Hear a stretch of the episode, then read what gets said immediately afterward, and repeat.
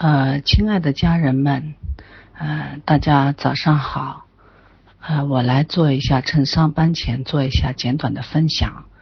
呃，不做绊脚石，学会聚焦美好。呃，因为没有打草稿，可能有点语无伦次，请大家包涵。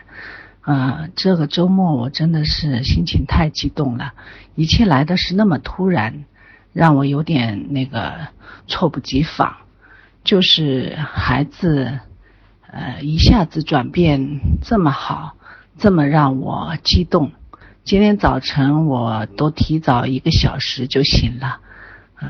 一直在看群里的消息、听书，还有听金明老师的课程，呃，思绪连篇，呃，真的是激动的无以言表，感觉一切是那么美好，早晨的阳光是那么的耀眼。呃，先谈谈我的情况和孩子的状况。从去年开始，我孩子是在那个去年是去年暑假是初二，快读初二的时候。嗯，他的状况就有点激烈了。其实从初一开始就有，我的孩子一直是很优秀、很独立、很自主的孩子，就是一直是别人眼中的乖宝宝，别人家的孩子。嗯，初中的时候就开始逐渐很越来越大，越来越和我们对着干。我们说东他就往西，然后一言不合呢就脾气越来越暴。我们一下子也不知道怎么去对待这个小炸雷，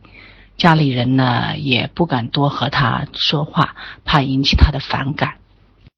呃，因为我家孩子，我女儿就是身高也比较高，一切条件都很好，所以她对自身的形象要求很高。呃，这也可能是从小教养中，我们对她的期望值一直都很高吧。嗯，那是我心里就顶成一个观念，我的孩子不能差，呃，不能比我们差，一定是同辈里面、家属里面最优秀的那位，所以可能就是给他的潜移默化的压力比较大，他一直想做我们心目中的那位最好的孩子。那个初初一开始比较反叛，然后初二开始因为脸上长痘了。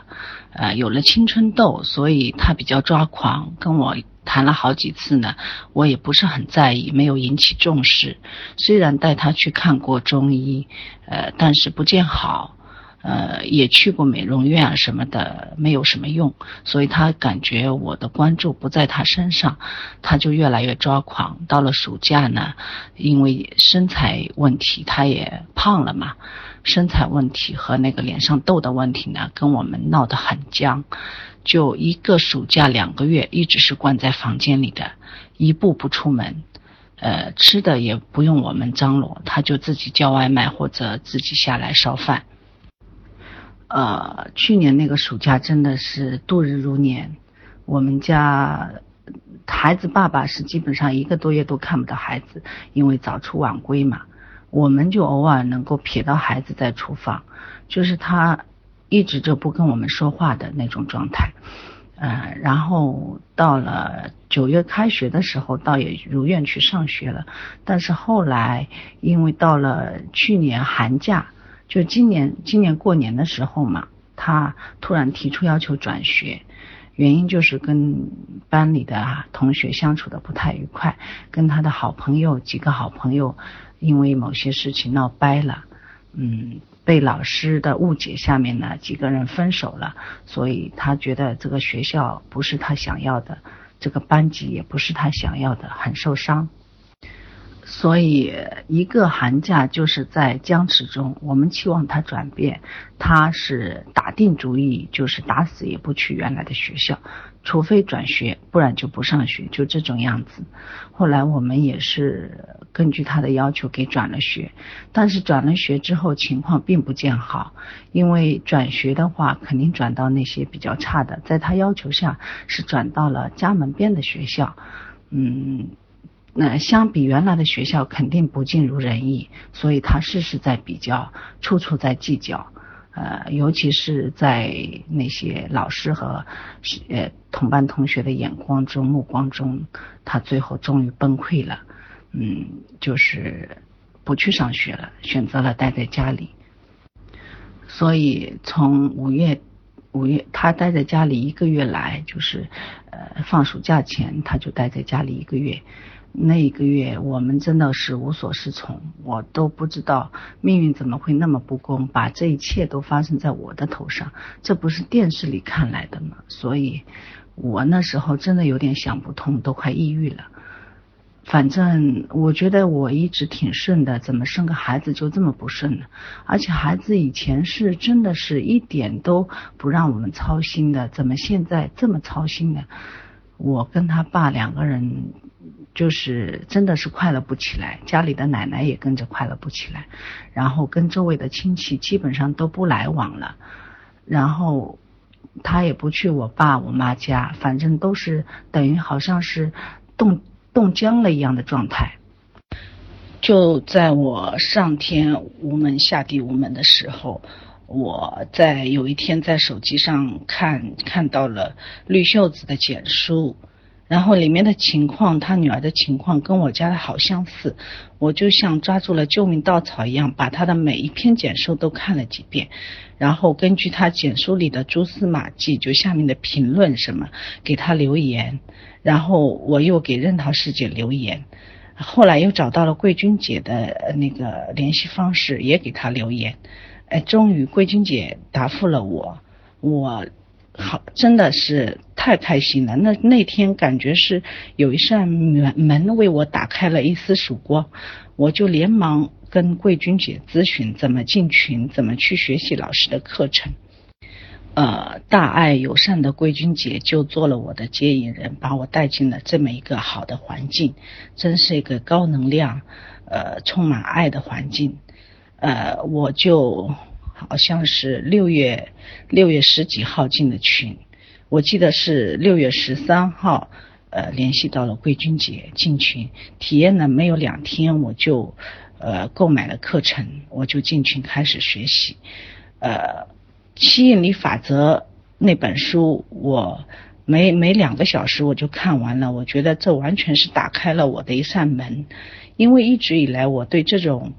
呃信念都还是有一点相通的。我觉得这好像仿佛就是给我解答的钥匙，呃，就是指引我的一个呃方法。所以那个课程我是。赶紧通读一遍，后来看群里面的互动，看到姐妹们有呃任桃姐啊、丽明姐啊，还有张英姐这种他们的分享，呃，真的是还有丽花姐，我给我那个触动也很大，就是他们的分享，这个点点滴滴的都在我心里形成一个信念，就是相信相信的力量，用爱和包容去接纳孩子，我们只要只要负责爱孩子。没有什么是我们等待不到的。我们不要用任何的行动去做孩子的绊脚石。呃，学习的那呃六月份到现在也有两个多月，反正期间也是状况不断。呃，起先也并没有什么改变，孩子还是。那么个状态，他就自己每天下楼待在客厅里，看一天的电视，划拉一天手机，还有电脑，不说话，自己做一日三餐。过两天会把衣服拿出来让我们洗，跟我们零交流，真的是零交流。回到家，呃，我们三个人基本上都是不敢高声说话的，回家就各自进了房间，就是那么一个好像寄宿的那么一个状态。呃，慢慢的就是我学着去感赏他，趁机会去呃发现他的亮点，然后遇到时机或者经过他身边或者他做了好吃的，我就凑上去说上那么一两句话。呃，虽然他有时候面无表情，有时候还会朝我瞪眼啊什么。有时候会恶声恶气的，但是我说好，我就立立刻离开。渐渐的，我发现孩子好像会找我说上那么几句话，嗯，有时候还会跟我提一些要求。呃，冰冻三尺非一日之寒嘛，呃，我也就稳住自己的情绪，等着孩子呃上门来找我，打开自己的心门，呃，就是到最近之前的一段时间呢，孩子就连着找我交流了好几次，每次都要一两个小时，就在那倾诉，就在那哭诉，就在那情绪激动的在那儿呃向我倾倒一些内心的话。呃，起先我还不是很能学会倾听，我急着为自己辩解，我受不了他的情绪崩溃，所以有时候会中断我们的交流，他就又转身出去了，然后又那么循环往复，呃，过两天又开始找我交流，慢慢的，呃，我跟呃群里的伙伴也有请教。还有桂君姐，还有任丽姐，还有张颖姐，他们就是都在教我，就是要学会倾听，学会让孩子倾倒他的负面情绪，我就稳稳的接住就好。呃，所以我就在最近两次沟通中，我做的觉得还可以的。呃，那段时间我也根据景明老师的要求。呃，桂君姐的指导就是把那个爱沟通好好的学习了几遍，呃，就是慢慢的内化，慢慢的呃用在自己跟孩子的交流上面。嗯，等孩子来找我的时候，就是两个人的频道接通的时候，我就先负责倾听，让孩子说，让孩子说的尽兴，然后有些不明白的地方我会问一下，然后让他继续说。让他按照我要的那个方向给我倾吐他的答案，这样的话我就了解了，其实孩子心里藏着那么那么多的不愉快，那么那么多的伤害。嗯，我也突然才发现，原来从小到大我们做错了那么多事情，很多其实不是我们愿意的，但是无形中伤害了孩子。呃，所以后来就是后来下一阶段呢，呃。他也愿意听我说那么几句话，嗯，我说的话不多，但是说那么一两句、两三句，他情绪慢慢的从从眼泪狂飙到啜泣到平静下来，听我说话，嗯，所以那那那两次交流，我觉得效果还不错，因为等孩子回去之后，回到自己房间之后，呃。听看到他都是早早睡觉了，也许这样就是把他的烦躁给带走了，把他心里的石头给慢慢的瓦解掉。嗯，他前段时间一直是睡眠不太好，晚上很晚睡，但是最近这些天啊，这一个多礼拜，他都是早早的就关灯了。然后白天问他说睡眠都还好，我们也没有吃那种助睡眠的药。嗯，他的脸色也慢慢的开始不是那么板着了，开始有笑容了。尤其这个周末，从周五开始，嗯，他冒着台风去走路，开始，呃，就是周末的时候是真的是雨过天晴，阳光灿烂的那种。可见孩子真的是一旦放下心里的压力啊，他绽放的能量是无限大的。这个周末他真的是没有开过电视机，呃，没有粘着手机，手机没电了，他也说让他去吧，反正用不到，就是一直粘着我，不停的小嘴巴拉巴拉的说话，不停的跟我交流，呃，就是我也尽可能就是跟他呃，就是良好的沟通嘛，嗯，呃，尽可能去引导他。我突然发现啊，我跟他两个人的沟通，如果是连上线的话，他很乐意听我说话。我有时候我都发觉自己的话可能会有点过头，又回到原来的老路上，但是他居然听进去了，真的很神奇，好像是连上元能的时候，一切都是对的。呃，后就是周末的时候，我们做了好多好多以前。就是我一直做梦都想做的事情。那么，几几乎真的是有一年半的时间了，我们都没有这么开心过，没有这么互动过，没有这么两个人黏在一起形影不离过，也没有这么充分的互相信任过。这两天我感觉自己内心充满着喜悦。我看孩子哪儿哪儿都是闪光点，都是好的地方。然后我突然发现，我感赏表扬的能力也大大的提高。他每做一件事，我都能看到优点，都能毫不犹豫的脱口